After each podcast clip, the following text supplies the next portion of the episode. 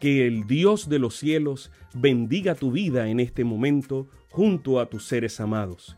Bienvenidos a un espacio de inspiración bíblica donde su corazón será lleno de esperanza.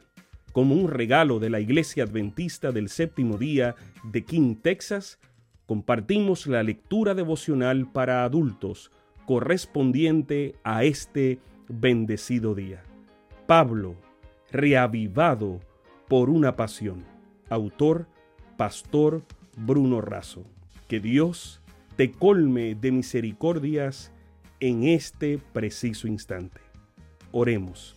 Amante Padre, que en este momento tu palabra trascienda al corazón de quien la escucha, sea sembrada y dé fruto para la vida eterna. En el nombre de Jesús. Amén. Buenos días y bienvenidos a nuestra meditación de esta mañana que se titula World Jump Day. Nuestro texto hoy se encuentra en Hebreos 9:28 y dice así. Así también Cristo fue ofrecido de una sola vez para llevar los pecados de muchos y aparecerá por segunda vez sin relación con el pecado para salvar a los que le esperan. ¿Sabías que el versículo de hoy es el único pasaje de la Biblia que contiene las dos venidas de Jesús? Maravilloso.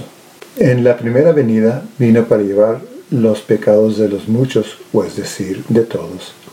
La Biblia dice que el Padre envió al Hijo, que éste se ofreció a sí mismo y fue apresado, mal juzgado, crucificado y muerto, pero que aparecerá y será visible.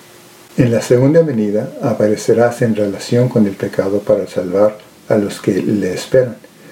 Por cierto, este es también el único texto en donde se usa el adjetivo segunda para referirse a la venida de Cristo en poder y gloria. El ofrecimiento voluntario de Cristo en el Calvario y su entrada en el cielo fueron actos únicos. Uno hizo posible lo otro. El sacrificio le permitió entrar en el cielo como mediador, no en virtud de sangre ajena sino propia, y ambos le permitieron volver para completar el rescate. El 20 de julio de 2006 fue la fecha en que algunos pensaron que la vida sobre nuestro planeta podría sufrir un gran cambio. La propuesta fue un poco insólita. Mediante un salto al mismo tiempo de toda la humanidad, se pretendía cambiar el eje de la Tierra. Por esto el proyecto para ese día se llamó el World Jump Day, es decir, el día para un salto multitudinario y mundial.